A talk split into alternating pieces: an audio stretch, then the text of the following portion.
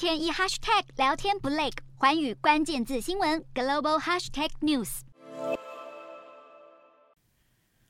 日本首相岸田文雄的民调持续探底。根据时事通信社发表的数据显示，日本内阁支持率较上个月下滑十二个百分点，跌至百分之三十二点三，为岸田上任以来新低。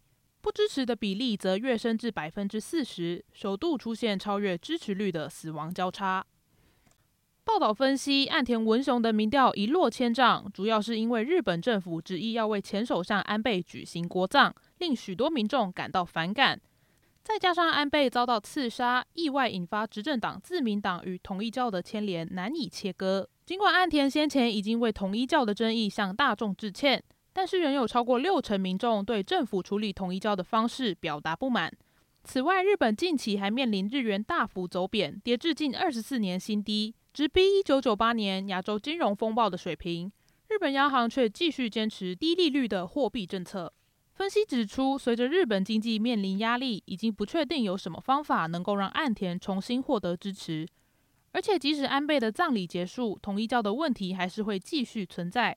岸田内阁要从这种急剧下跌的支持度反弹回升，恐怕有一定难度。